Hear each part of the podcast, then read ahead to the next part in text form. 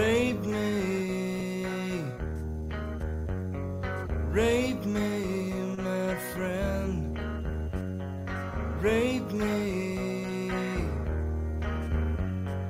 rape me again. I'm not the only one. I'm only Muy buenas tardes, muy buen día, depende de dónde y cuándo nos estés escuchando. Bienvenidos a Visitantes Seriales y arrancamos con la furia de Nirvana. ¿Cómo andás, Santi? ¿Cómo estás, Nao? ¿Todo bien? Todo muy bien. Estamos, estamos los dos ahí medio Bárbaro. Sí, medio, medio mormado, ¿no? Mal, mal, acá en Buenos Aires se vino el frío con todo. Ah, está jodido, ¿eh? Mm. Está fiebre, o sea, acá está, como está lloviendo mucho, así como que no extraño el frío de allá en esta época del año, así que bárbaro. Me solidarizo con el resfriado. Vale, yo tengo miedo mañana porque mañana tengo una resonancia magnética eh, en la rodilla, pero me voy a voy a meter al tubo ese, no, no es el la placa individual, viste, que, que hay en algunas clínicas. Acá nada, es el, el tubo de cuerpo entero, si yo una vez me metí a una de esas. No, Me metieron, va. Yo tenía, así va, yo tenía 6 años, era para hacer una resonancia de la cabeza. Me tuvieron que atar porque a los 6 7 imagínate, meter a un pibe ahí de esa edad en esas cosas. Imposible. Me tuvieron que atar porque no paré de moverme. No, no, no, es terrible y y yo no sé, mañana voy a tener... Ojalá que esté caliente. Yo la última vez que fui fue en verano. Medio primavera, no, no era tan verano y hacía frío en la sala. Yo mañana tengo de Eh. cagarme de frío. No sé cómo va a estar. Sí, sí, está medio complicado. O- ojalá que no. O- ojalá igual por los dos abrigate. Sí, sí, igual viste como que te hacen poner la bata, no sé. Pues yo creo que... No, eso es verdad, sí. Sí, es verdad. Ah, una sala, sí, vos decís una sala máquina, loco boludo. Claro, Si seguís todo, nada de metal, claro. con el culo al aire, con la bata, sí, adentro y bancate ahí, cla- clavate una hora de adentro, quieto. Claro, yo calculo que o- obviamente como es la rodilla nada más, voy a de arriba para, para arriba voy a estar vestido. Ver. Sí, imagino que si no, mientras no tengas nada de metal, yo tengo entendido, no pasa Claro. nada. O sea, vas a tener que sacarte los pantalones, obviamente, poner- si no tenés cadenitas ni nada, lo Claro. que es la remera, no pasa nada. Dios mío. Así que bueno, estamos Pero bueno, ojalá salga todo bien. perfecto. Así que bueno, están viajando con nosotros, están viajando en un tren hermoso. Estoy. Pude poner. Actualizando lo que es la imagen de tantos seriales. La verdad que si nos están escuchando, si quieren mandar un mensajito, también tengo la ventanita de chat abierta de todos los streamers que estamos haciendo, tanto en YouTube como en Deltacaster, en Twitch como en Deltacaster Pro. También la gente que recibió el link por Facebook. Así que estamos tres lugares, nos falta TikTok Sí, sí. nomás. Que nos vaya comentando, que nos vayan entrando, vayan comentando. Exacta, exacta, exactamente. A ver, te, te- te pusimos un programa ¿Dónde es ese polémico hoy. Hoy tenemos un programa polémico. Tenemos un programita medio picante hoy. Esperemos que no sé, que no nos cancele, que no nos, no nos levanten nada, porque hoy vamos a tocar temas medio complicados. Pero bueno, siempre con. Tratando de dar nuestro punto de vista, obviamente con fundamentos. Este. Esto, sobre todo. Sí, con respeto, por supuesto, también, no, sin ánimos de tirar mierda ni, ni ser nada gratuito. Todo totalmente con el mayor criterio posible. Realmente. Santi, ¿qué te parece si vamos a un temita ya el primero? Que nos quedamos enganchados la otra vuelta que hablamos de música con Nati Peluso. Dale, Con sí, sí. La sandunguera.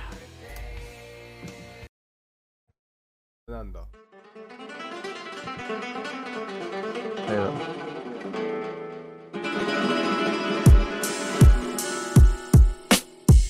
Semilla latino. Semilla latina.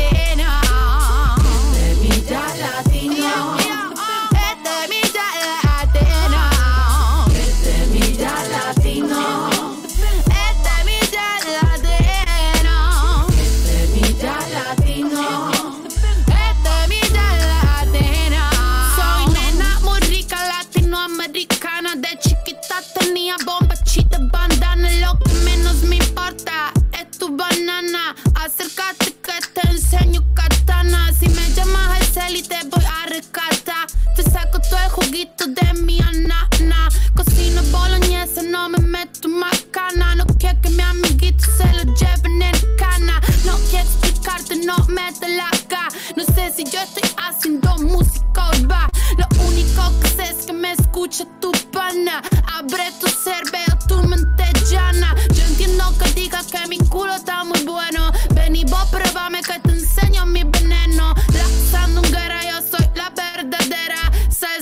Sabor, oye, más tú quisiera. Este mi ya latino. Este mi ya latina.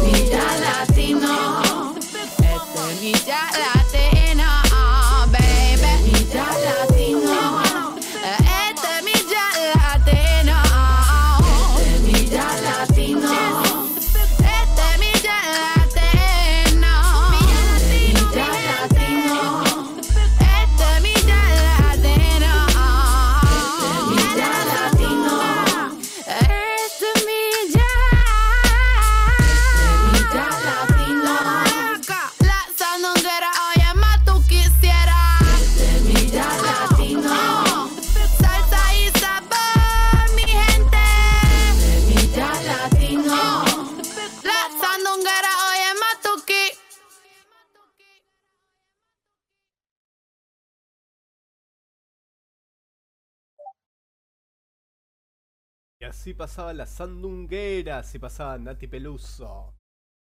Bueno, y justamente, no Santi, vamos a tocar un temita este que... Un poco Nati Peluso.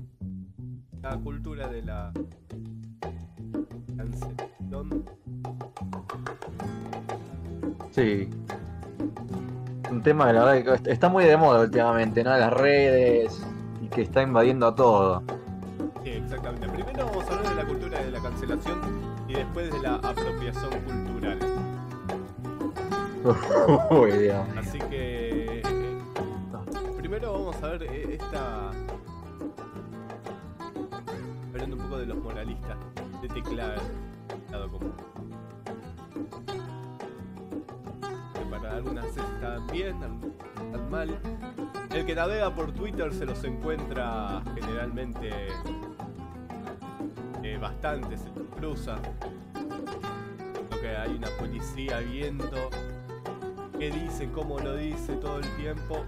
Te repito, algunas veces estás bien y algunas veces como que, se va de las manos, ¿no? Todo, toda esta cosa. Sí.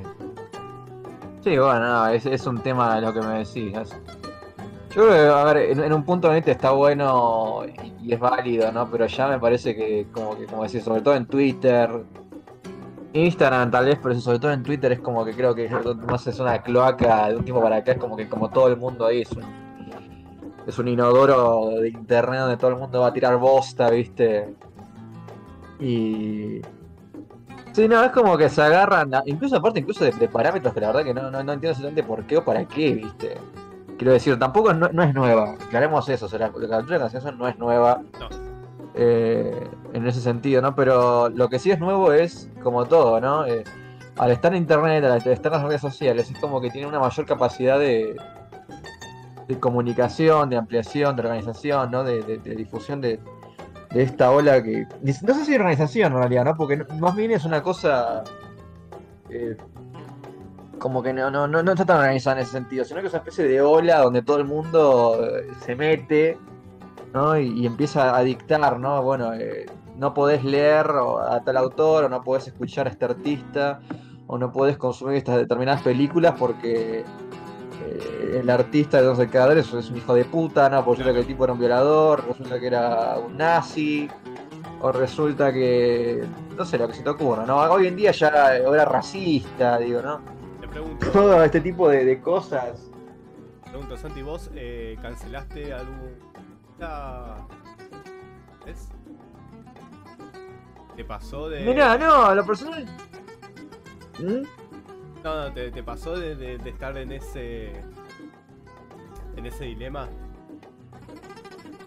Bueno, el dilema yo creo que sí, a ver. Claro. Eh, A ver, nosotros. pero no, no sé si va a cancelar, o sea, sí, ob- obviamente me pasó que muchas, me, me pasó lamentablemente varias veces, ¿no? Que eh, de algún autor, o de alguna, yo, yo pensé, me- algún autor que me gustaba mucho, digo, o algún músico, incluso algún cineasta, enterarme que, que, que no, bueno, sí, que lamentablemente su conducta privada era un tipo bastante forro. Bueno, escúchame, O sea, lo que pasa es que, bueno, Mi sobrino que tiene 21 y le pasaba Sí. que estaba descubriendo muchos artistas, muchos actores, muchos directores de cine. En un momento se Sí. encontró en el año 2018-2019 que cada mes lo, le cancelaban a, to- a todos sus artistas preferidos. Me acuerdo de este actor de belleza americana, eh, Kevin Spacey, oh, que sí. se lo cancelaron. Eh, después a un par de, de actores más también. Fue como una ola tremenda, pero bueno, en esos casos en donde está demostrado ¿no? el asunto. Son invenciones de la prensa, ni lo menos. Que ahí Sí, viene, sí. ahí viene el, el tema, ¿no? Se puede separar el artista de la obra. Nosotros justamente los dos compartimos una afición por, por Woody Allen. Justamente. Sí, Polémico. Bueno, sí, Woody Allen, justo. Que igual no, acá sí voy a ponerme un poco más.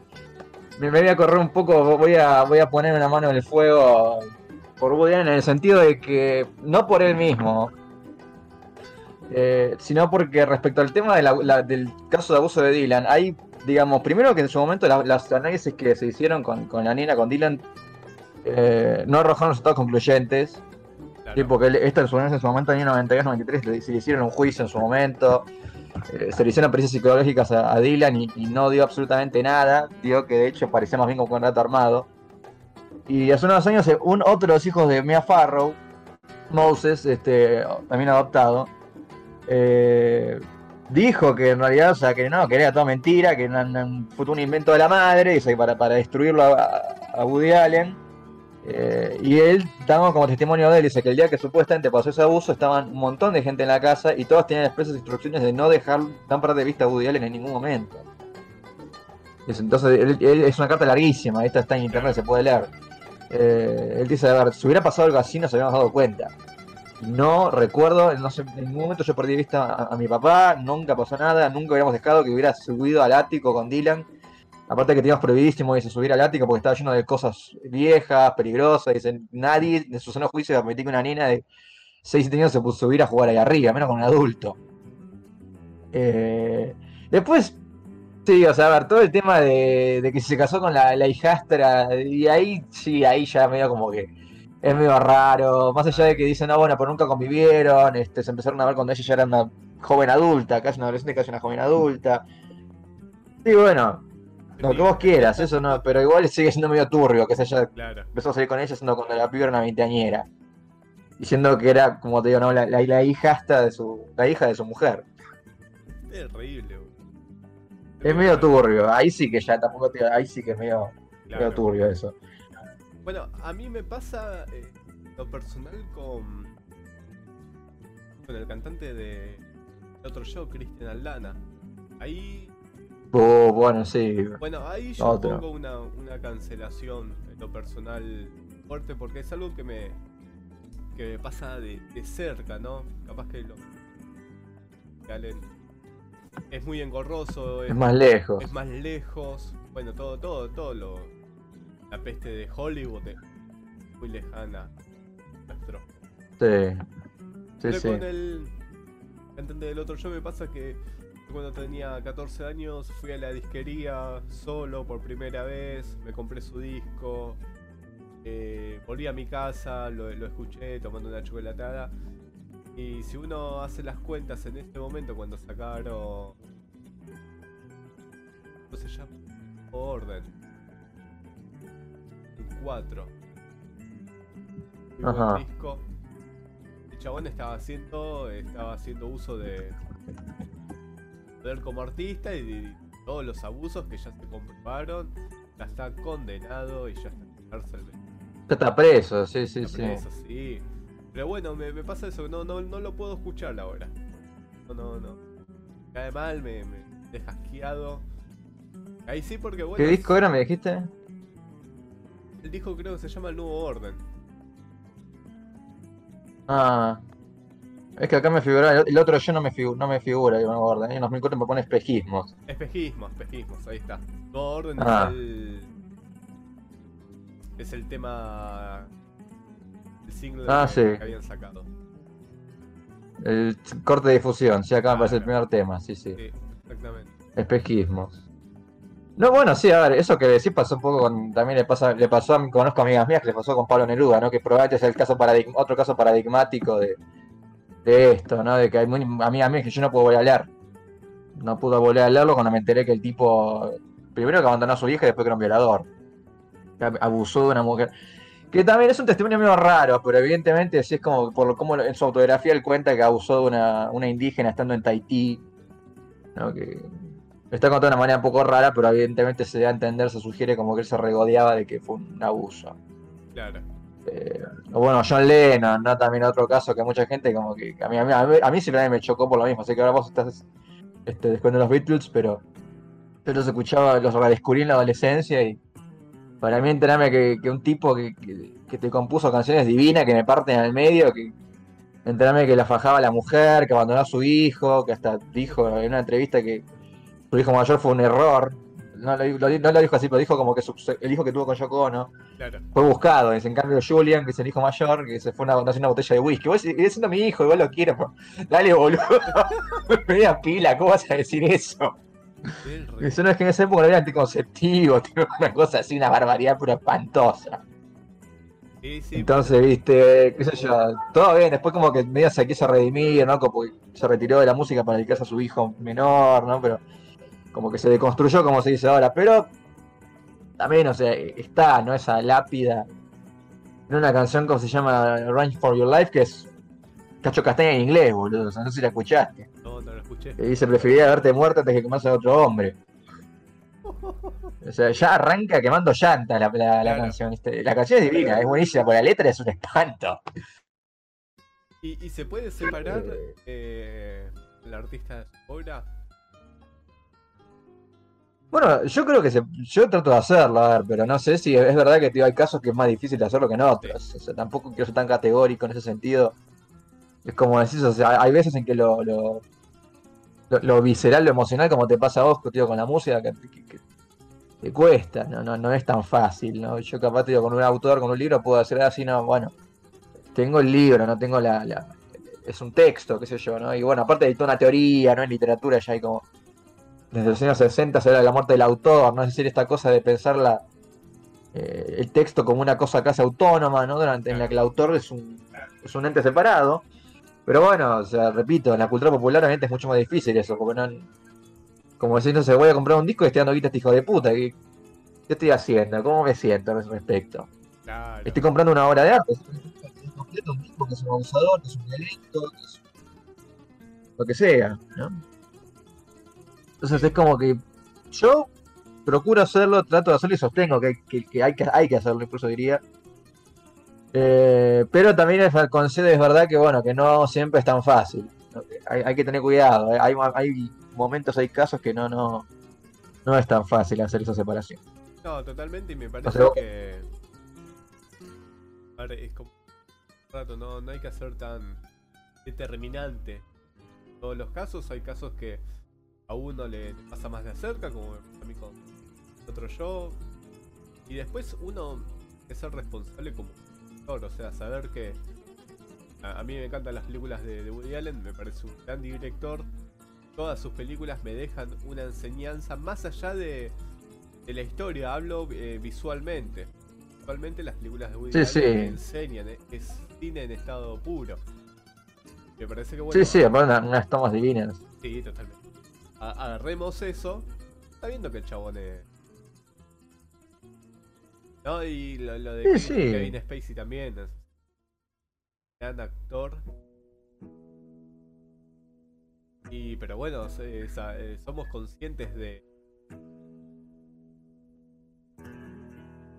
Condición, de las cosas que hizo. Ni, ni hablemos de Michael Jackson. porque- Claro. Bueno, Michael Jackson también fue. Ahí hubo otra cosa que hubo, una denuncia se demostró falsa, pero Sí, no, por es muy complicado. Muy complicado con. Hay, incluso hay gente que te dice, por el tema del el amigo dice que encontraron con material este comprometedor, pero eh, entonces hay gente que dice que no, que nadie le ayudaba a estos chicos y lo que trataba de hacer. ¿viste? Porque Hay, viste, hay como una cosa bastante compleja en cuanto a Hollywood, en cuanto a esta red de, de trata de personas, digo, es una cosa muy espinosa. Entonces, y se, y se corren muchas cosas. De hecho, la, la gente que, que acusó a Kevin Spacey todos murieron Bueno, en circunstancias muy raras. O sea, Y los rarísimo. de Navidad que daba. Por eso te digo, el mensaje en ese que dio fue turbísimo. Eh, entonces es como que, viste, claro, es complicado. Es complicado ver, bueno, ¿cómo haces para ver? Bueno, otro, otro caso también así en Hollywood es el del Víctor Sala, el director de Jeepers Creepers. Ah, No mira, sé si no. te acordás, ¿te acordás la, no sé si la viste? Sí, sí, sí, las vi, no, no sabía que Bueno, Víctor Salva también no, tuvo una denuncia de un, lo mismo que Kevin Spacey, creo, un, un pibe, un actor joven que lo señaló de haber abusado de él cuando era chico. Claro. El tipo es gay. Y fue condenado, creo, de hecho, pero lo mismo. O sea, obviamente mucha gente como que, eh, loco, pará, pero. Pero están buenísimas las películas. Al menos la de Jeepers Creepers están muy buenas, cómo están hechas, ¿no? Cómo, cómo manejan los elementos de terror, digo, filma muy bien el gordo. Roman Polanski, que Pero bueno, está ese peso, ¿no? Estados Unidos. Polanski o así otro. Bueno, en realidad puede, te van a ir preso. Claro. O Marlon Brando, ¿no? Podemos seguir. Ah. Marlon Brando que tenés que cómo hago para Marlon Brando en Malparino que me encanta. Que era un actor de la concha de su madre. Y el mismo año que hizo esa película, que para mí fue el papel de su vida, y que estuvo aparte los huevos de rechazar el Oscar. Mandó una, una- una actriz indígena a rechazar el Oscar por él, en, re- en re- en respuesta a una represión que había habido contra una, una comunidad eh, indígena de Estados Unidos en esa época. Una masacre. Sí, no, está el video. O sea, el mismo año ese Marlon Brando gana el Oscar a Mejor Actor, Claro. Está el video. Y que no, no va él y la manda esta chica, una actriz este, indígena. Dice, con un discurso muy largo, dice, yo no puedo leerlo acá porque es muy largo esto. Dice, después se enteró como, se supo como que la presionaron, no sé quién. No me acuerdo hasta el nombre del actor, dijo, 30 segundos o te saco. No hables más de eso. Y, nada. Y ella apenas tuvo tiempo de explicar eso, que no, no puedo leerlo por, por razones de, de tiempo, que el señor Brando agradecer el galardón, pero que no podía aceptarlo, qué sé yo, rechazo por la, la acción. Y después se le explicó en la entrevista que él no podía rechazarlo, no podía aceptarlo porque era así hipócrita de parte de él. Claro. Bueno, el mismo, día que hace, el mismo año que hace esto, salió esa otra gran película de él, que es El último tango en París de Bertolucci, ¿no? Sí. También otro que levantó una polvareda en su momento y al día de hoy. A mí Bertolucci es un tipo con el que tengo medio también, es un director de cine que me, parece un poco aburrido en general, o sea, me, vi algunas cosas que me gustan, voy a decirlo, bueno, 80 pero es un peliculón. Dura 5 horas y cuarto y es espectacular, eh, como eh, armado visual, como narrativa. Es increíble. eh, pero sí, como se pone así medio intelectual y la verdad me duermo un poco. Bueno, y me pasó con eh, Último Tango en París, que de por sí me parece una película un poco densa, aburrida, un poco pesada, bastante pesada en su ritmo narrativo. Pero no, que tiene la famosa escena de la manteca, ¿no? Claro, que, sí. que- que después ella, la, la actriz, este, María Schneider, dijo que no fue consensuada esa escena. Y bueno, Brando y Bertolucci dijeron efectivamente que no, que no fue consensuada, que ya no le dijeron. Eh, a ver, era como que es medio raro, porque fueron las versiones, pero lo que sí aparentemente fue, no le avisaron fue que le iban a usar esa manteca hablando de, de meter la manteca por entre las nalgas, ¿no? Eh, Claro, y sí. que fue un abuso. Claro, Si bien sí. no hubo acceso carnal, eh, fue un abuso. Y la reacción de ella fue natural. Que es lo que quería Bertolucci en realidad, ¿no? Que fue una reacción natural, pero la verdad que, bueno, de nuevo, ¿no? Este- planteemos este tema. Lo vamos a retomar hasta del programa, ¿no? Es hasta dónde tenemos el límite de lo ético, el arte, hasta dónde llego. Más cuando involucra a una persona. Bueno, eh, en el cine de, los de los 70, de los 80, eh, esta barra ética en el cine se muchísimo. Muchas producciones donde los actores y actrices no, sabían que iban a dar tal cosa y para ver esas reacciones reales, supuestamente. O los directores que los hacían rodar 60 veces una misma escena. Bueno, con Kubrick, sí, tal cual. O bueno, Holocausto Caníbal también fue otra película que en su momento eh, le hicieron juicio al, al director porque era tan explícita, porque pensaron que los actores habían muerto de verdad y el tipo que llevar todo el reparto Claro. al juzgado para mostrar que estaban vivos. Pero, eh, sí, no, pero lo que sí pasó que es real, eso que también esa prueba también fue, ha sido cancelada por lo mismo, porque hay dos escenas donde, al menos una escena que no sé si dos, creo que sí dos. Pero una escena donde agarran a una tortuga gigante y le cortan la cabeza, y esa tortuga murió de verdad. Claro, sí.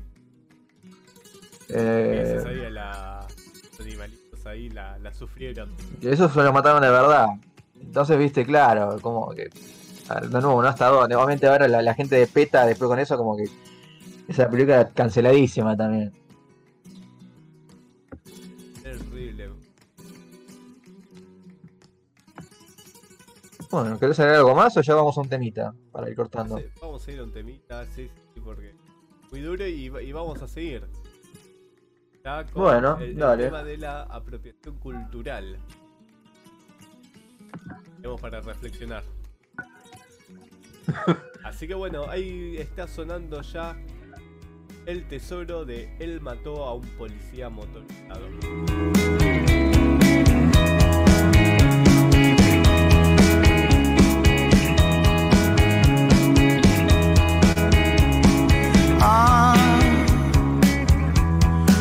Paso todo el día pensando en vos. Ah, ¿qué hay de malo en todo esto? Ah, paso todo el día pensando en vos. Ah, vos pensás que pierdo el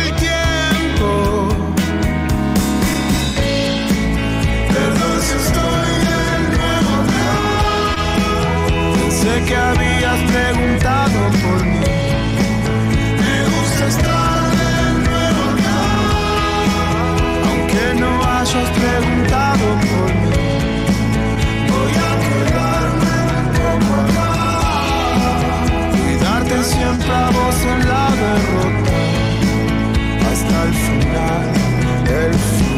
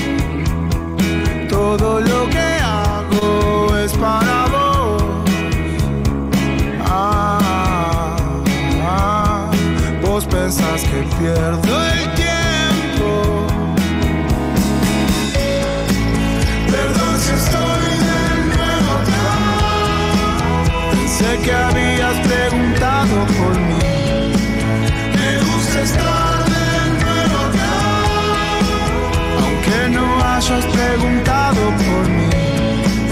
Voy a quedarme un poco acá. Cuidarte siempre a vos en la derrota.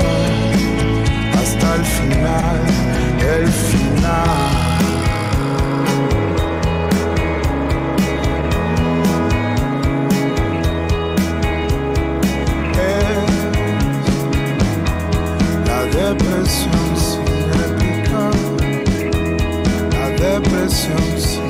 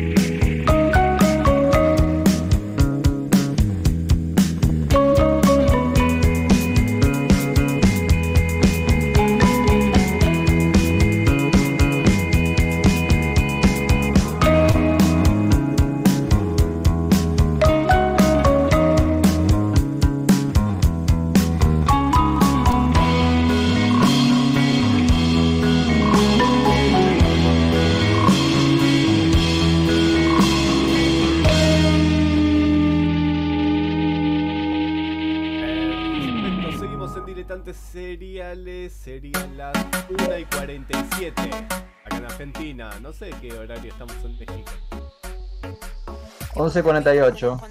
Temprano, Santi. Temprano acá. Sí, sí, es temprano acá, pero va. Vamos bien, vamos bien. Perfecto. Bueno, eh, venimos hablando de la cultura de la cancelación, artistas reconocidos cancelados, eh, todo Hollywood cancelado, la humanidad Sí. cancelada, Cancelamos a la humanidad. eh, por ahora no- nos toca hablar un poco de la apropiación cultural, que no viene de la mano este asunto, y te voy a dar mi punto de vista primero. Vale. Creo que, que está bueno para aclarar por qué no. A ver, o, o por qué yo lo, no lo siento, ¿no? Lo que es la apropiación cultural. Claro, yo no tengo una cultura eh, propia, digamos. ¿Por qué? Porque somos inmigrantes italianos, eh, españoles, rusos. Acá Argentina es una mezclanza cultural. Una ensalada rusa. Pero bueno, ¿qué, qué pasa con, con los africanos? ¿Qué pasa con los asiáticos? ¿Qué pasa tal vez con los portugueses? Con colombianos que hay una cultura más marcada. Capaz que por eso Sí, cuando sí. digo la verdad que eh, cuando saltan esas cosas y acusan a alguna chica que se hace el peinado afro de apropiación cultural me parece un extremo. Pero bueno, lo, lo digo yo que, que mi cultura es multicolor. Ver, eh, estamos complicados porque nos van a quemar acá porque somos dos boludos blancos hablando de profesión cultural de cultura negra. O sea, claramente los parámetros de los que venimos hablando, ¿no? O sea, yo creo que si alguien nos escucha acá, que una persona de color nos escucha, va a decir que qué carajo que tienen estos dos boludos a hablar de algo así. Claro, ¿no? Porque somos dos privilegiados en ese sentido, en todos los sentidos. sí, sí. Eso. Pero, te dejo terminar la idea, perdón. No, no, no, no, que me parece también justamente eso, ¿no? No, no somos una clase oprimida, no, no estamos viendo eh, por la tele, están, comillas, robando. Y ahí, voy un poco con, con lo que pasó con Nati Peluso. No, a ver, ella nunca dijo, yo creé esto, esto es mío. Ella también eh, nació, nació acá en Argentina, eh, después de su adolescencia, ya a los 20, fue a España, a un barrio donde había cubanos, colombianos, africanos, había de todo y ahí fue mamando toda, todo este ritmo que, que expresan sus canciones. Sí, sí. Pero bueno, no, no, no sé de dónde viene muy bien la, este reclamo de apropia- apropiación. ¿En el caso de Nati Peluso o en el caso así en general el concepto? No, en general, en concepto. Ah, ok. Bueno, yo lo que tengo entendido más bien surge fundamentalmente de la... A ver, obviamente no es, no es único, pero yo creo que la comunidad, como decíamos, ¿no? Yo creo que la... Dentro de lo que es América, que es un continente muy diverso, no solamente Argentina, sino todo el, el conjunto, digamos, desde Canadá hasta Argentina. Pero si querés más, más de Estados Unidos, ¿no? Porque en Estados Unidos hay todavía más, más riqueza, porque hay gente de todos lados. Claro.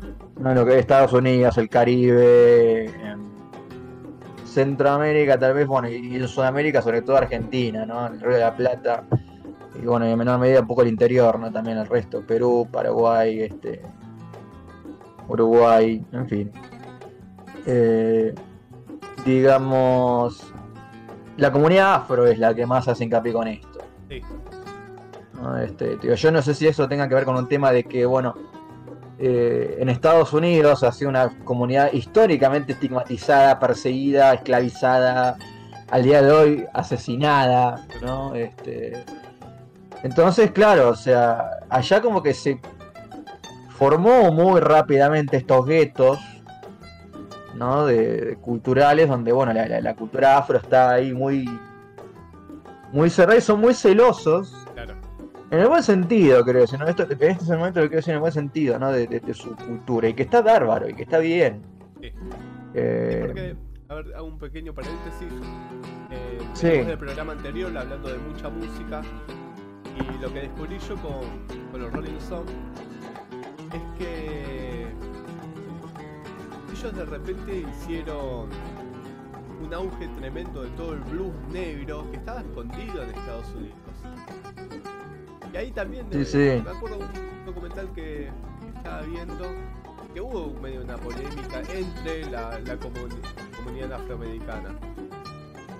Es decir, che, vienen estos blancos con nuestros blues, se hacen famosos, la pegan. Pero bueno, hay un reconocimiento. Los Rolling Stones se ve, Richards se ve que hicieron eh, todo un reconocimiento a toda la cultura afroamericana, a toda la cultura blusera negra de Estados Unidos que, que la levantaron bien. Que nos apropiaron de, de ese sonido. Reconocieron a los maestros. Sí, no, no como Led Zeppelin, ¿no? Que, va- que la- tampoco no, no tengo tampoco tantos argumentos en ese sentido, pero sí hay, han, acusado a Jimmy Page de eso, ¿no? De robarse bases y, y, y riffs de blues, de los bluesman negros de los años 30, para muchas canciones de Led Zeppelin. Agregó riff y distorsión cualquiera, pero los riffs en sí son de, de- de origen de blues. Sí. El tipo le, le agarró mucho. Bueno, eso también está en el jazz mucho, ¿no? Esta discusión. De hecho, el hard bop surge en principio como una reacción a, a, a lo que algunos músicos negros consideraban que era una apropiación por parte del jazz y por parte de músicos blancos. Claro. Del cool jazz, sobre todo, ¿no? Que es un jazz un poquito más reposado, más tranqui, ¿no? Este, el hard bop es una reacción a eso, ¿no? Es un jazz mucho más abrasivo, mucho más agresivo y que tiene una intención política en ese sentido, ¿no? Que coincide aparte históricamente, ¿no? Con este, con el auge de, de los movimientos de derechos civiles de los afros.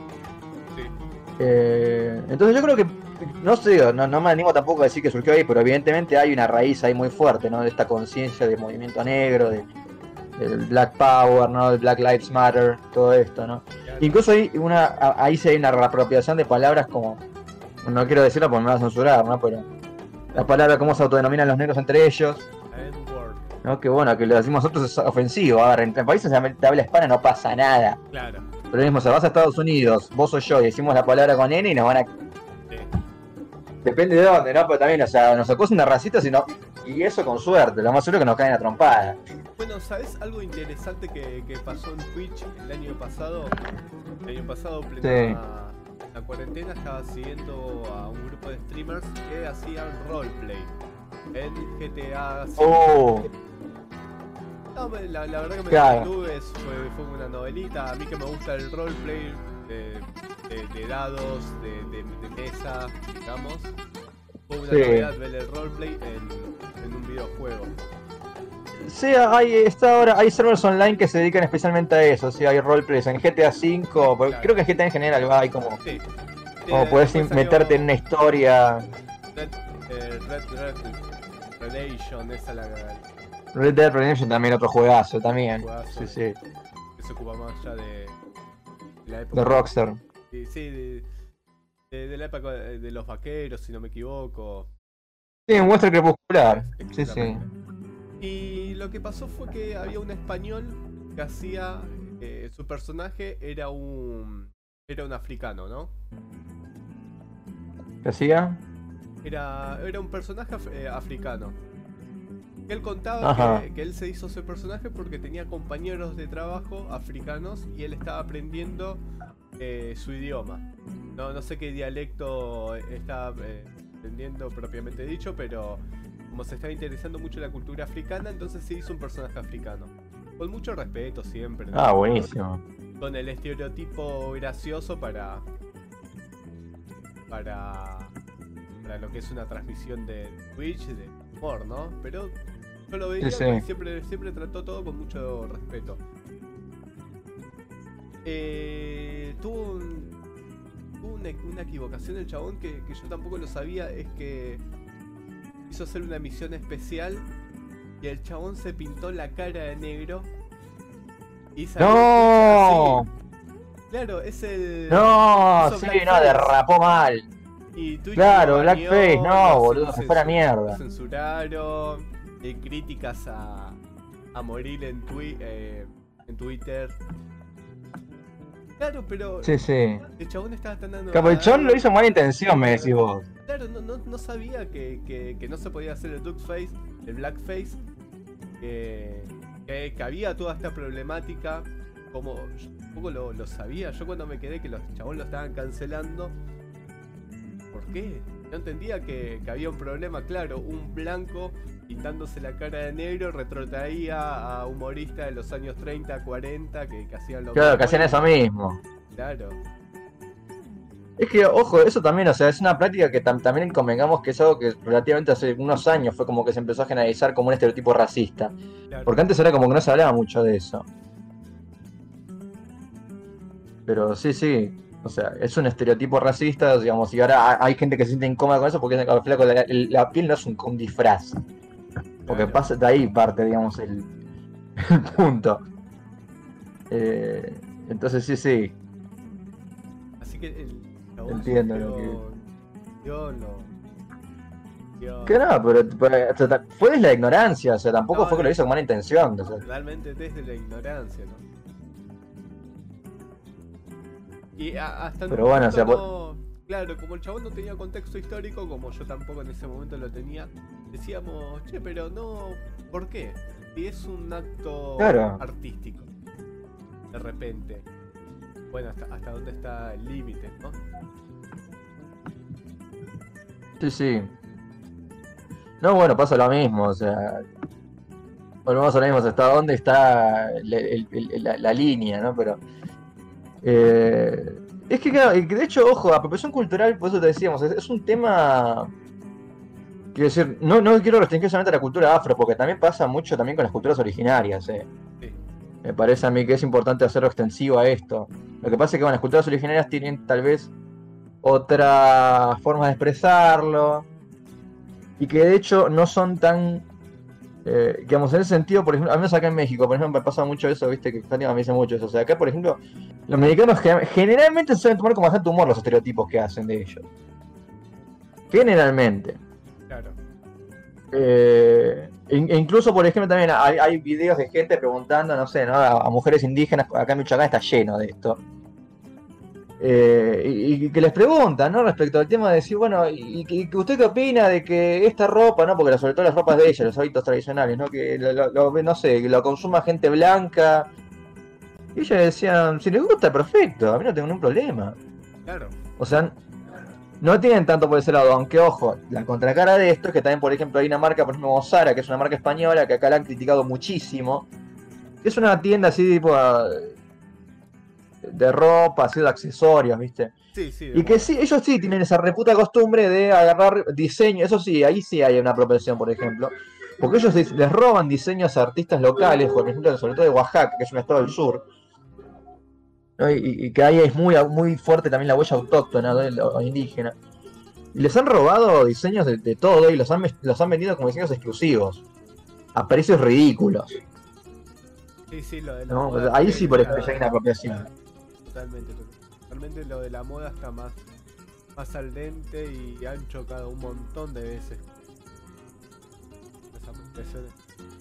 A su cultura, a su vestimenta, Sí, sí, o los peinados. los peinados, los collares. También, porque como decías vos, ¿no? O sea, como una- ahora dicen que porque una, una, chica blanca no se puede hacer dreadlocks, no se puede hacer trenzas, porque claro, las trenzas eran mapas que se hacían a mujeres esclavas para escapar de las haciendas. Y que está bárbaro el tema de, digamos, de, de, de- esa reivindicación, pero tampoco, o sea, porque vamos a exigir, que igual está también, es importante conocer el contexto histórico de nuevo, ¿no? Pero, eh, qué sé yo, me parece que también hay, un extremo, ¿no? Eso, o sea, porque si, hay siempre, si se hace desde el respeto, y hay una comprensión, digamos, una apreciación, que es la palabra. Me parece que no, no hay por qué tampoco salir con unas botines de punta andar criticando.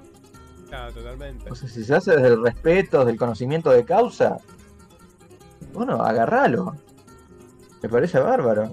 O sea, distinto a ella, como decís, ¿no? Cuando, cuando se usa para cara lucrar, bueno, pero ahí está el punto, o sea, ¿dónde ponemos? O sea, ¿cómo sabemos Claro, si está haciéndose para lucrar o no? O sea, bueno, el caso de Nati Peluso, yo no, a mí me parece que lo va para lucrar. Lo hace porque realmente yo, le, le interesa es lo que ella mamó, lo que ella le interpela. Y me parece que está en su derecho, yo creo, de, utilizarlo, lo, que ella sienta que, la influenció para hacer su música. Exactamente, bueno, eh, también, Zetangana sacó un disco de, guitarras españolas, hay una influencia muy grande de la música cubana, de la música mexicana, de rancheros y, y toda- todas esas guitarrearas donde el chabón hace convivir en un disco. Sí, sí. y las estudia, pero bueno, también no el, el tipo acá lo, lo interesante y creo que Nati pensó lo mismo, el chabón fue a las fuentes, el chabón fue a Cuba, tocó con músicos cubanos, fue a México. Entonces hay una investigación ahí. Sí, sí, o sea, hay, hay una búsqueda de los orígenes, digo, o sea, y, y que aparte, eh, qué sé yo, o sea, también está el tema de que estamos en un mundo cada vez más globalizado, ¿no? Con todo lo, lo bueno y lo malo que eso implica. Sí. Lo malo en el sentido este, justamente, ¿no? De que te borra las, la- la- las identidades nacionales, porque lamentablemente lo que sucede en ese sentido, convengamos, ¿verdad? Que se termina, bajo la falsa excusa de una, de una especie de uni- universalización, se termina imponiendo la, las identidades y los productos que dicta un mercado, que dictan un grupo de empresas, ¿no? Que, que esto es lo latino, esto es lo afro, Claro. esto es lo indígena, esto es lo europeo, ¿no? Eh, digamos, en ese sentido es lo negativo. Ahora, por otro lado, yo creo que ahora, aún dentro de eso, pueden surgir expresiones genuinas, artísticas, genuinas, y que bueno, eh, que sean, en sentido, auténticas. A mí me pasa, por lo menos en mi caso, me pasó que llevo tanto tiempo hablando con gente de distintos países de la región, ¿no? O yo tengo amigos en México, en Perú, en, Costa Rica, en España, en Paraguay, en Perú, de nuevo. O sea, y, y llegó un punto en el cual yo mismo es como que me, me empecé como a borrar un poquito el nacionalismo, ¿no? Incluso en las expresiones que uso, eh, con cómo me pienso yo como argentino, cómo me pienso yo situado como latinoamericano, como en el mundo, o sea, estoy como borroneado y eso me conflictúa un poco a veces, ¿no? Pero al mismo tiempo digo, bueno, pero puedes aprovecharlo. Claro.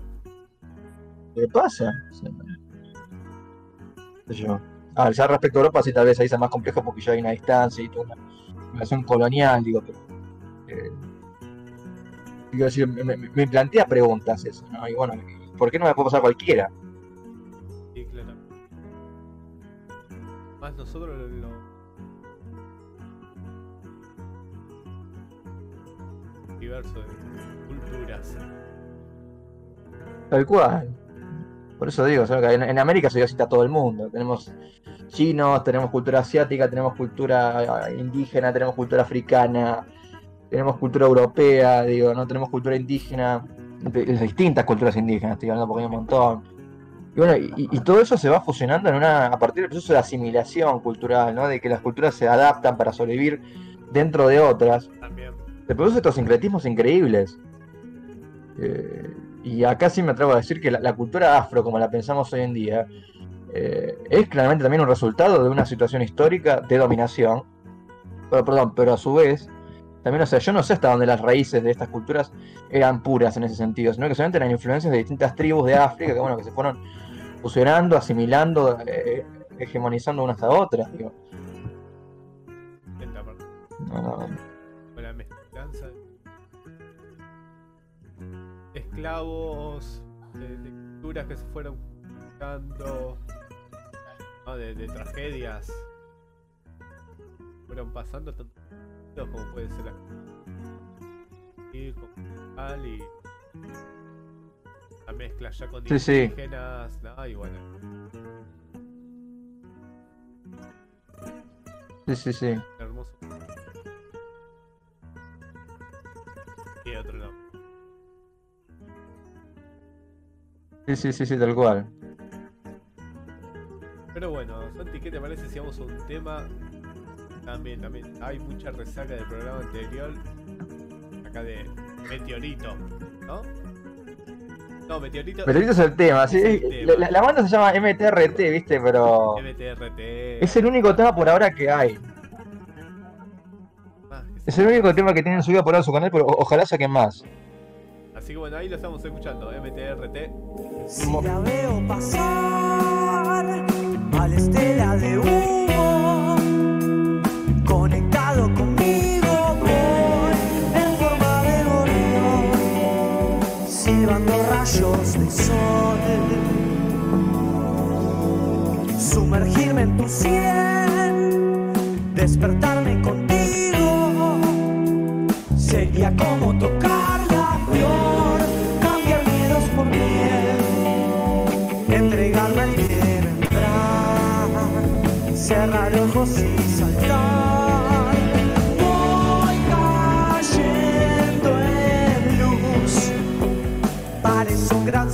sueño.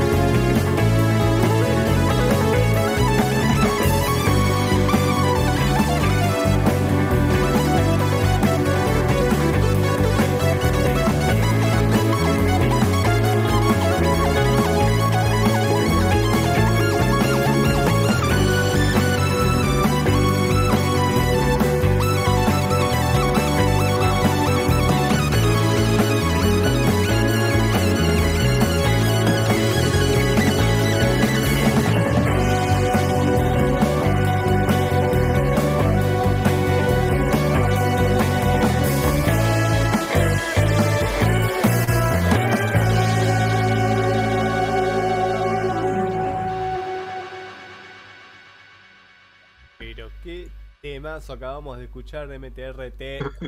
Fiorito, qué temazo, papá.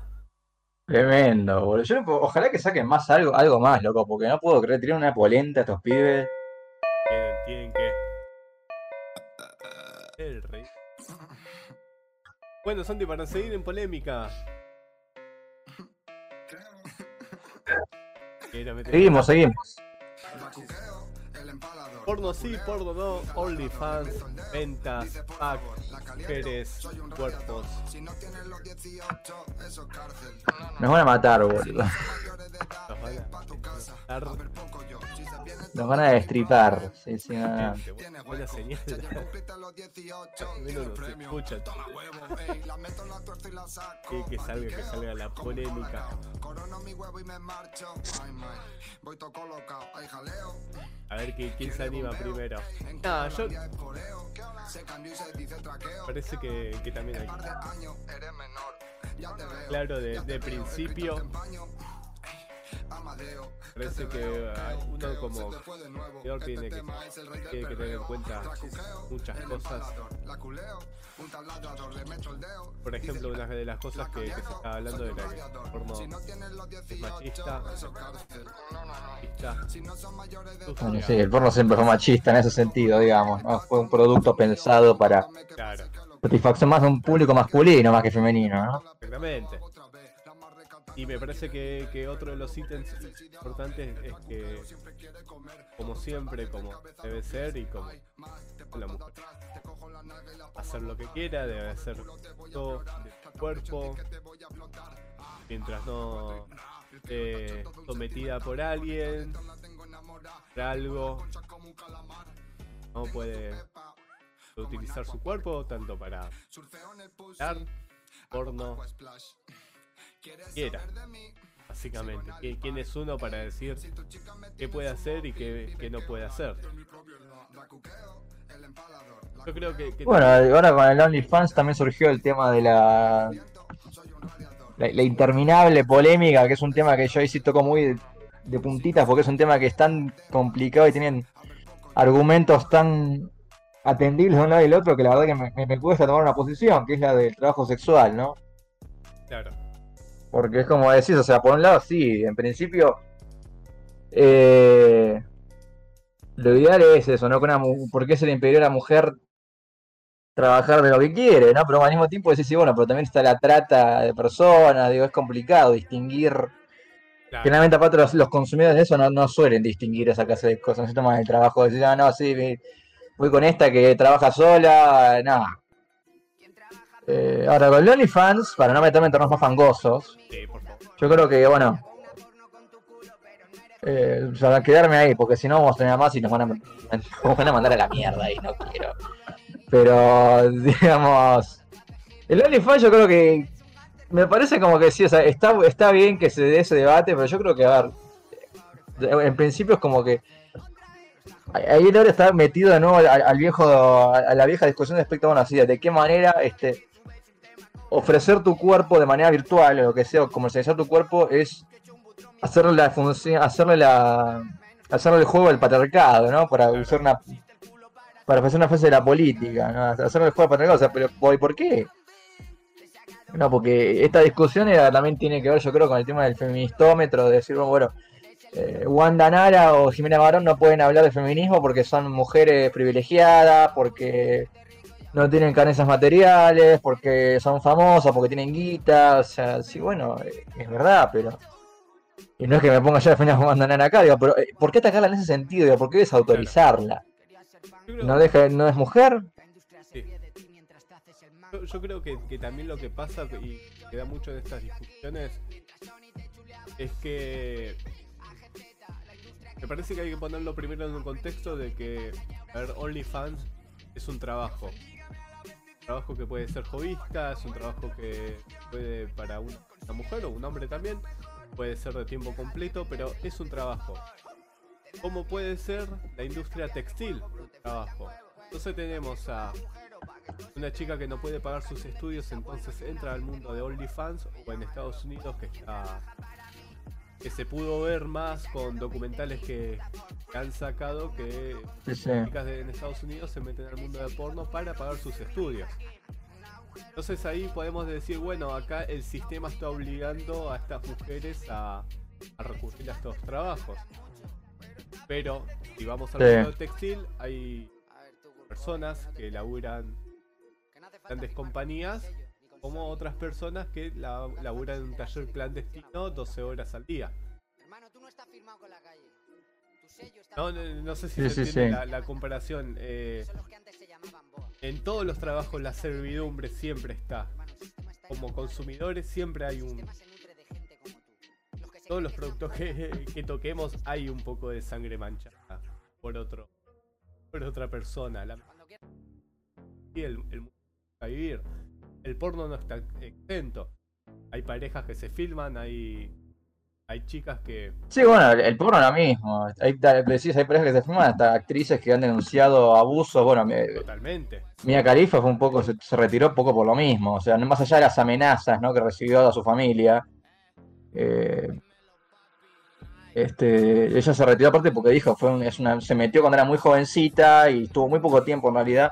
Sí. Y se está volviendo una, una activista, va, no, no, no le pasó como a... No me acuerdo el nombre. Linda la- creo que sí, Linda Lovelace, la de Garganta Profunda. Que bueno, me estoy yendo muy para atrás, ¿no? Pero lo mismo, fue una película muy icónica del género en su momento y que bueno, después la actriz se volvió una activista antipornográfica, pero visceral. Claro. Voy, yo creo que hasta cristiana. Eh, porque quedó muy molesta, muy traumada con la experiencia y dijo cada vez que ustedes ven esa película me están viendo a mí siendo violada. Eh, bueno, Mia Khalifa lo mismo, o sea, se salió de ahí porque, bueno, entre otras cosas por los abusos que, sufría como actriz, los maltratos, los horarios de filmación, digo. Y no es la única, a ver, actrices que han contado que, que en cuanto te inicias ahí es como que hay productoras que son una mierda. Claro, exactamente. Y bueno, eh, hace recientemente, hace un año, eh, creo que una página web iba a, a bajar todos los videos amateurs donde eran violaciones filmadas, básicamente. Sí, bueno, por ejemplo, tuvo que bajar sí, la, la página por lo mismo, porque lo que pasa es que eso también, hay páginas que no tienen ningún tipo, o tienen muy flojos los filtros de, Claro, de este, de- sí, nada, de los filtros de lo que se sube el contenido, o sea, ni siquiera piden verificación de documentos ni nada, o sea, puedes subir prácticamente cualquier cosa y si no lo reportan la dejan ahí. ¿eh? sí, sí, sí, sí. sí. Pero bueno, me parece que, que también o sea, es como. Como la ser- servidumbre está en, en todos lados. Tipo. así. Y me parece también uno. Bueno, eso también tiene que ver un poco.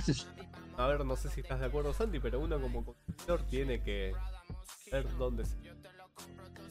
Obviamente, si pasas por. Yo que he viajado con los micros y vos ves los bulos en la ruta, vos sabés que ahí hay una. Todo el pueblo lo sabe, la policía lo sabe. Sí, sí, obvio, se sabe. Ahora, el tema está, bueno, ¿por qué es que no hacemos nada para cambiar eso? Porque obviamente que se sabe. Bueno, ¿qué, qué nos pasa como sociedad que, que, que no movemos, digamos, para dejar de naturalizar, para dejar de naturalizar eso? Porque obviamente que se sabe. ¿Y un paso no sería la regularización? Todo, así como dando Juana, como hay en algunos Sí. países de Europa con el tema de la. Sí, Países Bajos creo que está regulado ya. Siempre está- a Eh, ver, yo creo que, que también ¿Mm? un poco lo, lo que, se- que siempre está en la mano negra atrás de la sociedad y del patriarcado. De, y es que está, está metida. Está Es metida. lo que te digo, o sea. yo- está metida, por eso yo creo que es complicado también. De hecho, un amigo de acá hace mucho había, había comentado como el estilo, que es verdad que decía que él no cree que, sea, que.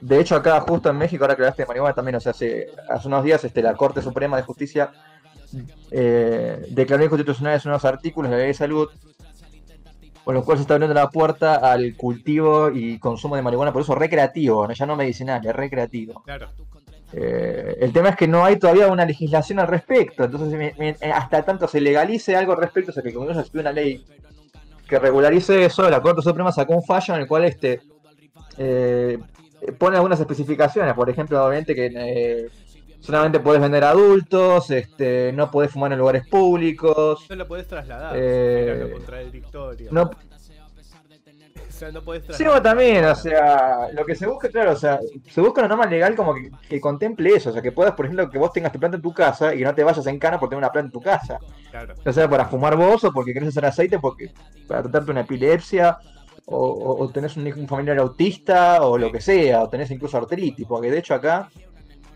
eh, se vende pomadas de marihuana, por ejemplo, en el mercado. Yo tengo una acá. Es una pomada que te puedo decir que me es buenísima. Me duele la, la pierna o algo, que una vez esté medio. La rodilla me jode, me pongo la pomada y estaba vestido bárbaro. Totalmente. La, la, la he usado y es genial. Incluso las, las gotitas. Por eso te digo, o sea. Es para el que tiene Claro. de sueño, por ejemplo. Pura.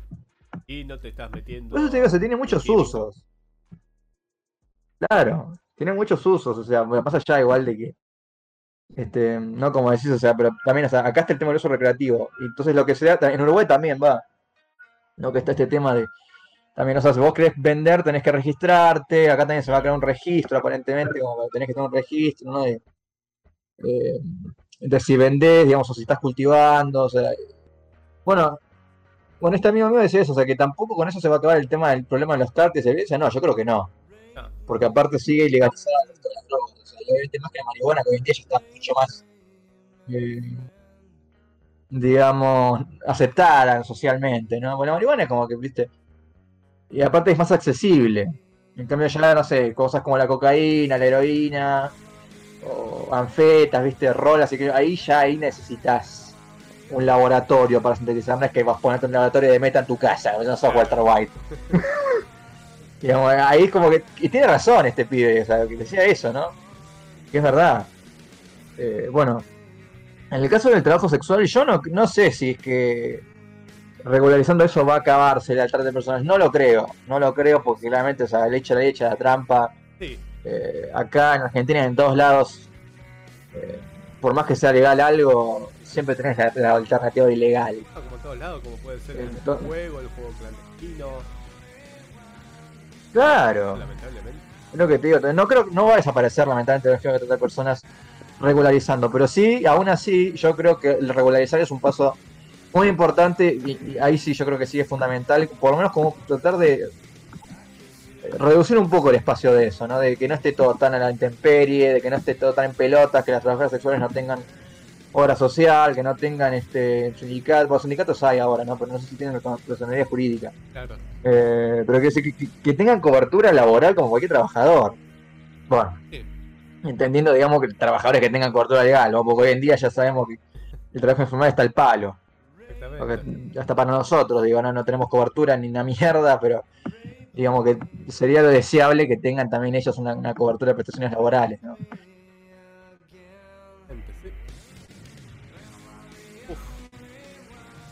Es duro, ¿no? Es duro, no, nos falta Y justo estás poniendo un tema, sonando Raid Me. justo estás sonando un tema de Nirvana que pero es una joda, boludo. Ay. Este, Vos sabés, o sea, cambio totalmente de tema. Permitime un segundo. sí, sí. Eh, una vuelta salimos del trabajo con, con mis amigos. Teníamos un amigo que estaba ba- bastante dolido del corazón. Le han dejado, ¿no? Y el chabón se disponía Sí. a contarnos su historia, ¿no? ¿Qué había pasado con esta chica? El otro entramos a, a una estación de servicio que estaba la música al palo porque eran las 6 de la mañana, entonces ahí es medio. La estación de servicio medio que te atienden como en tu casa, ¿viste? A los gritos, te revolean el plato. Sí, sí. Entonces tenían la, la cumbia al palo. Es, era increíble como el chabón iba contando su historia y las canciones de fondo le iban cantando a él. O sea, déjala, es una maldita, eh, me rompiste el corazón. Y el chabón contaba todas esas cosas que iban a tono con la música del momento. ¿no? En un momento no, Sí, sí. tuvimos que parar la conversación porque era de- demasiado levoso y nos reímos. Por el chabón estaba con lágrima ahí en el ojo y, y riéndose porque también se da cuenta de que todas las canciones iban para él. Claro, claro. Así que terrible, era una anécdota que que me acordé recién. Esto que veníamos hablando, que es un tema bastante áspero. Pero creo que es importante hablarlo porque no para así sacar el tabú. Lo primero que hay que hacer es hablarlo, por decirlo, porque no quedan las sombras y ahí queda todo de estos problemas. eh. Sí, sí, sí. Es que sí, o sea, me parece un tema por lo menos este, para empezar eso, sí, empezar a hablarlo, conversar esto, que se ponga, salir un poco de esa huevada que tuvo durante tantos años, porque esto, como decimos, ¿no? O sea, estuvo durante siglos, fue esto, durante muchos años, este, hace 100 años, este, eh, estaba totalmente naturalizado esto, ¿no? Que vos tuvieras en tu casa tu mujer, que era tu, mujer, digamos, tu, pareja, tu- la madre de tus hijos, fundamentalmente, y estaba tu amante o tu prostituta particular, que era tu- eso, ¿no? Que la mujer con la cual tenías relaciones y te dabas todos los gustos, tus depravaciones, un palo en el culo, quemarla, no sé lo que sea, te sacaba la gana con ella. Tu mujer era para reproducirte. Y si andaba caliente, meter en manicomio, flaco, por andar de masturbándose. Claro. Terrible, terrible, sí. Era un así, entonces digo, o sea. Eh, Me, me parece que hay, hay una, por suerte, como que empezamos a hablar un poquito más de estas cosas. Tomó mucho tiempo, pero se está hablando ahora, ¿no? Y bueno, y por suerte avanzamos mucho en ese sentido. Así Todavía falta, obviamente, ¿no? Pero avanzamos bastante. ¿Qué te parece, Santi? Si vamos a un temita al, Dale, dale. al último y vamos al último bloque que tenemos, que la verdad que se, se pasó volando el, el programa, ¿eh? Y lo tenemos bastante bien. Menos mal, ¿no? Sí. Y llevamos bien de tiempo, creo. Así que nada, tenemos un tiempo, tempito para un bloquecito más. Así que bueno, vamos con Vamos con Virus. Mirada Speed. Más. Ahí volvemos.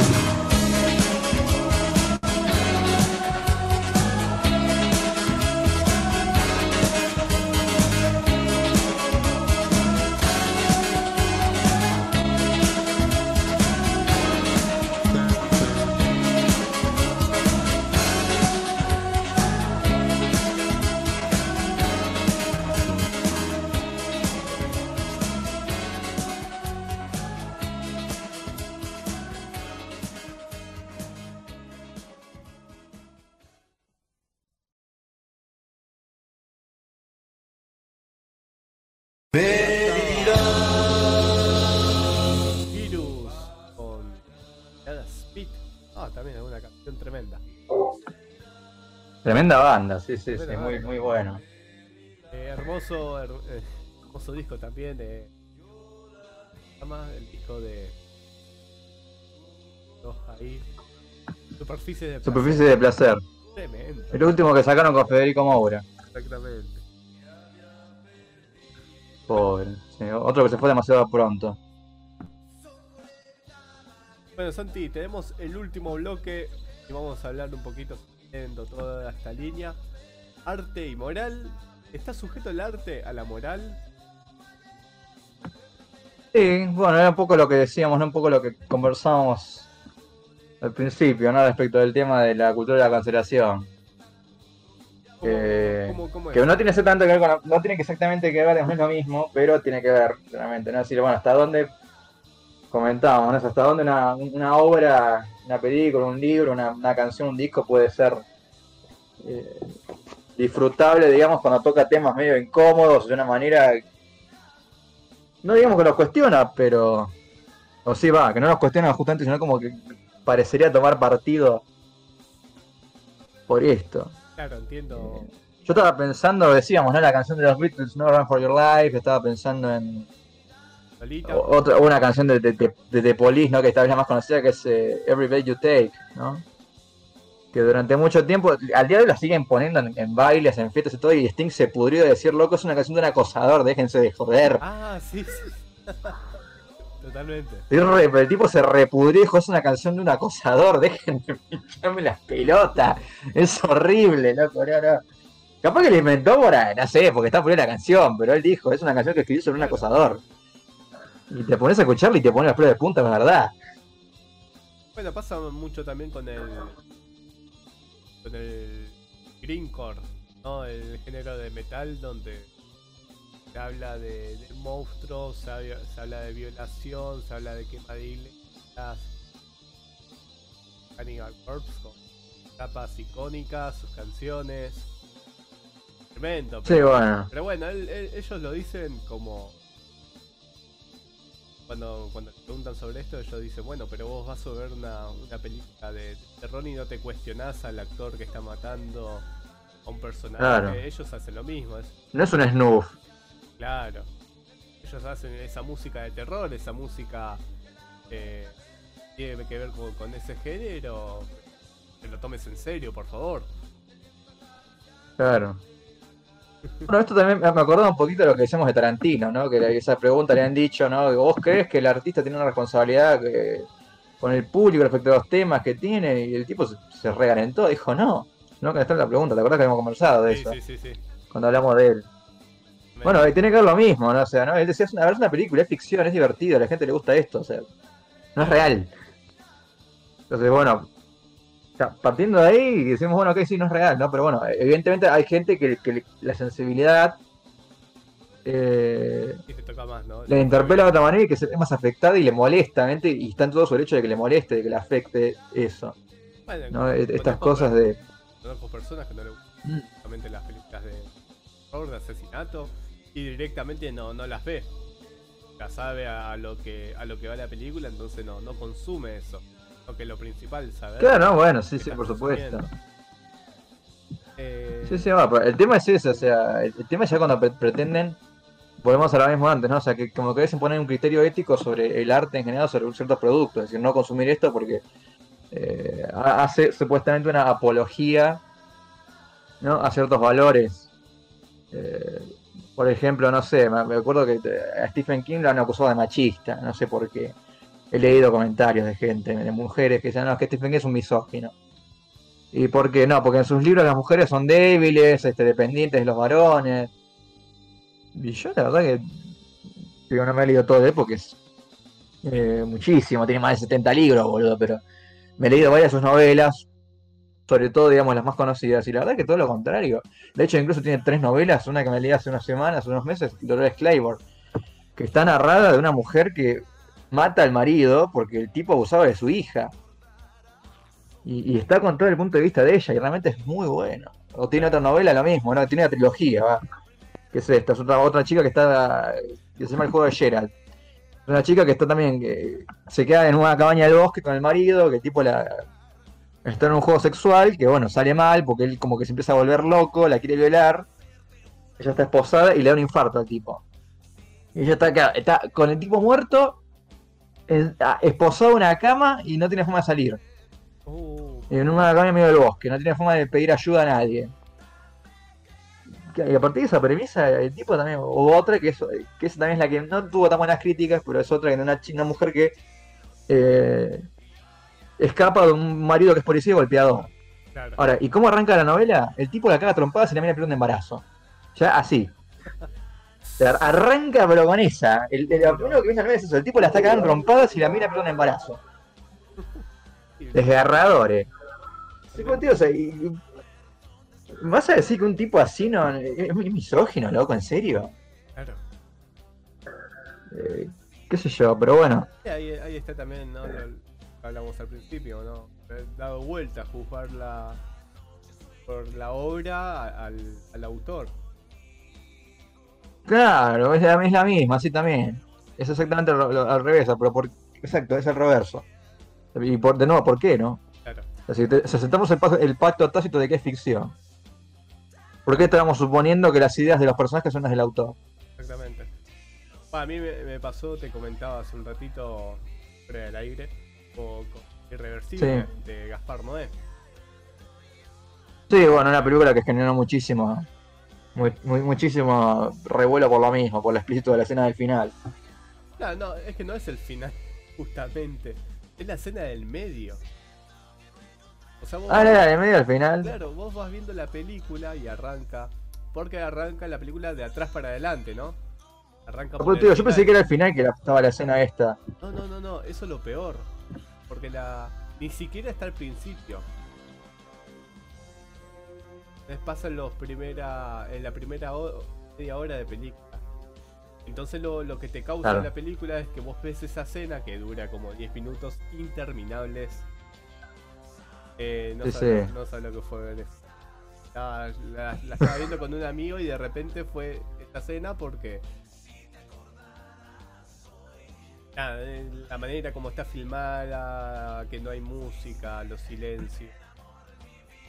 Son 10 minutitos. Fue muy incómodo. Se sienten como 10 horas, sí. Sí, sí, 10 horas. Y es algo que te acompaña durante toda la película porque como va- va de, de atrás para adelante. No, no, no, es muy, muy bueno lo que hace Gaspar Noé, muy cruel. Y es una experiencia, ¿no? Audiovisual tremenda la que el chabón. Horrible, horrible, pero tremenda, ¿no? Se Sí, entiende. sí. Sí, no, bueno, es que le vuelvo lo mismo, o sea, ¿por, por qué? Eh, yo creo que al contrario, o sea, me parece perfectamente válido que, que el chabón... O sea, a ver, yo acá cito a Mariana Enríquez.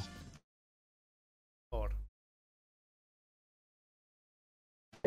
Ella que es periodista. Uy, Y que dice, dijo en una charla que dio en la Nacional. ¿Mm? No, no, te, te perdí un segundito. No sé si ya dijiste la frase. Por favor. No, no, no, no. Yo también te estoy escuchando medio como con interferencia. Ahí está. Te, escu- te escucho un poquito cortado, pero yo creo que te escucho bien. No, de, de manera que viste que aparte de escritora es periodista ella. Sí. Eh, entonces, ella en una charla que dio en la Biblioteca Nacional di- eh, dijo, dijo el periodismo dice, ¿me me escuchás? Sí, te estoy escuchando. Ahí, ¿Me escuchás? Porque veo que me está tirando medio como que se corta la voz, no sé. Sí, sí, sí. sí, Eh, el periodismo tiene una responsabilidad social, dice. Ahí está, lo escuché perfecto. El periodismo tiene una responsabilidad social. Claro. En la literatura no. Entonces ella distingue muy claramente, ¿no? Lo que es el discurso periodístico y el discurso literario. O sea, yo en literatura puedo hacer lo que quiera. Bueno,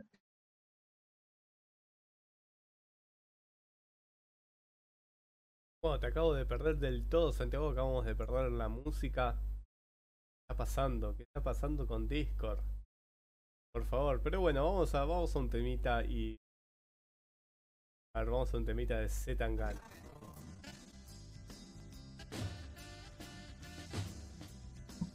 ¿Ahí me recuperaste? Ahí está, ahí está, justo ahí vi. Sí, sí, sí, se quedó todo muy. No, no, sí, está, está, está medio, anda medio raro Discord. Claro. No tenemos otro servidor para Temo que me, recibiste. Pero bueno, eh, volviendo, volviendo al tema, ya que, ya que estamos con buena conexión ahora, eh, está muy bien lo que decía Mariana Enríquez, ¿no? Que. Si lo puedes repetir de vuelta. No, decíamos eso, ¿no? Que el, el periodismo tiene una responsabilidad social y la literatura no, dice ella, en ese sentido, ¿no? Claro, ahí está. Porque ella en la literatura puedo hacer lo que yo quiera. Claramente. O sea, ella se lo plantea en ese sentido. Y yo soy un firme defensor de esa misma idea. O sea, yo en literatura puedo hacer lo que quiera. En, en arte, digo, aquí literatura porque es lo que yo hago.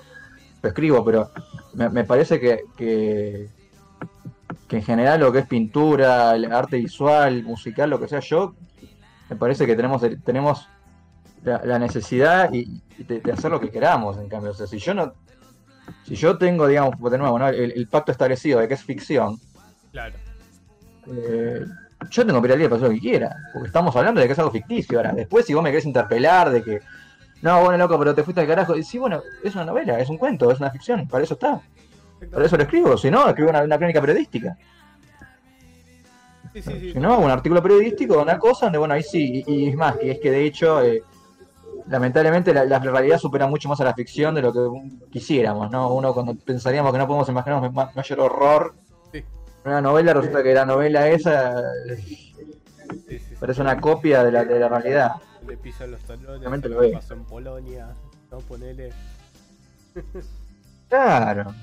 O bueno, me pasó cuando leí Sueño de Soledad. Y Ponele que me partió la cabeza. A mí me acuerdo que más me impactó la primera vez que lo leí fue lo de. No sé si la leíste vos, va, pero hay, hay un episodio, hay una referencia en la novela que es a un episodio histórico real, que después supe que no es hecho histórico real. eh, que es la masacre de las bananeras. ¿no? La, la United Fruit Company en, en Colombia en los años 20, por ahí, 1920. Eh, este, había una huelga banane, una huelga de los trabajadores de la de la, de la empresa y, y nada, y lo que respondió la empresa fue el tiroti- el ejército, creo, el gobierno los, los balació, los mató a todos en la huelga y los, los desección del cuerpo. En la novela pasó lo mismo, ¿no? Se cuenta eso de una manera un poco extravagante, porque se agarran los cuerpos, los tiran al mar desde un tren y la gente después se olvida de eso. Dice, no, acá nunca hubo ninguna huelga, ninguna compañía bananera. Claro. Y después me enteré primero de, la, de, la- de que efectivamente la, la compañía bananera, como se llama ahí, se llamaba, se llamaba, se llama así, la United Fruit Company, que ahora es la chiquita. Sigue estando, no, pero sigue estando. Eh, pero aparte, me enteré que acá en México, en la época del, Porfiriato, 1901, 1905, ponemos a principios del siglo XX, en la época de Roca, Argentina. Pasó algo parecido en Veracruz, ¿no? en el estado de- del Golfo de México, del Caribe, en la costa este de México. En el estado de Veracruz lo mismo, una huelga de unos, de unos campesinos, de unos obreros, y que estuvo el mismo procedimiento. El gobierno mandó, los cagaron a tiros, los cargaron un tren y los tiraron al mar. Tremendo, bueno, también. Ponía. pasa. Sí, son cosas que vos pensás que. No, no sé, parece una novela, pero. re- realmente la realidad es mucho más atroz que, la, que cualquier novela. Entonces, bueno. Digo eso, ¿no? O sea, ¿por qué. ¿Por qué esa exigencia ética de, de pretender eh, encorsetar el arte a una corrección política? Por eso es un panfleto. Sí, sí, totalmente. Y no. No sé. No, e- es así como, como decís y me parece que lo que me- más me queda de, de todo lo que hablamos en esta más de una hora es la responsabilidad que tiene uno como consumidor. Ante todo. Tal cual. Así que uno tiene que saber si consume carne lo, lo que está pasando, si compra una botella de agua, eh, si tanto ve porno, si escucha música, hay una Sí, si consumís soja, lo mismo. O sea, digo, no. eh, hay una gran responsabilidad. Sí, sí, no. Hay, hay que tener ahora no hay excusas, ¿no? Porque todo se sabe. Está internet que, que podemos chusmear y, y podemos saber de dónde provienen las cosas. Sí, igual, bueno, ese, ese, ese el, el argumento de yo no sabía es como que Sí, se ha usado tanto en Argentina para tantas cosas. Yo no sabía nada, la gente sa- sabía todo igual. no te metas. Un argumento tan, sí, se ha usado para justificar tantas barbaridades, la verdad que no. Ahora justo que fueron 35 años del Mundial, viste. Sí. del 78. No, perdón, 35 es el Mundial del, de México, 36. pero bueno, no sé cuántos del, del, del 78, digo, ¿no? 43. Terrible, sí. No, que lo mismo, esta cosa de que no, bueno, la gente no sabía nada, la gente estaba feliz, ¿no? ¿Viste? Ya- Sí, bueno, a ver, loco, mi familia perdió despertó una, una hija y, y un, cuñado, un yerno, loco. Yo no sé si mi familia estaba festejando el 1978, ¿viste? Fue unos años antes, pero. Entonces, ¿viste? No, eso- esas excusas sí, sí, es como, ah, no, bueno, no, no sabíamos, no, ¿cómo que no sabés, boludo? Ahí, ahí, ahí hay un montón de. Aparte, como decían, ahora, ahora con internet está todo, tipo, está la mano. Por eso. Ah, No hay excusas y uno sabe, sabe dónde qué consume, dónde se ve. Así que, Sí, sí. y bueno, Santi, me parece que ya terminamos este gran programa que tuvimos de militantes seriales. Así que lo vamos a ir subiendo de a poquito, como siempre, a Spotify, que nos pueden encontrar ahí como DeltaCaster. Las redes sociales, como YouTube DeltaCaster. También por Twitch, depende de dónde nos estén escuchando, hay opciones. Sí, sí. ahora que Bueno, muchas gracias a todos los que nos están escuchando. No sé si.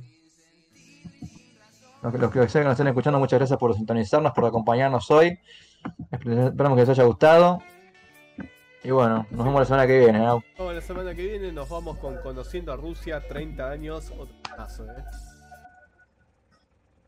Vamos con el ruso. Santi, muchas gracias por todo. Gracias a vos, Nau. Hablamos la semana que Nos viene. vemos la semana que viene. Ya tengo casi 30 años. Por las noches no me quiero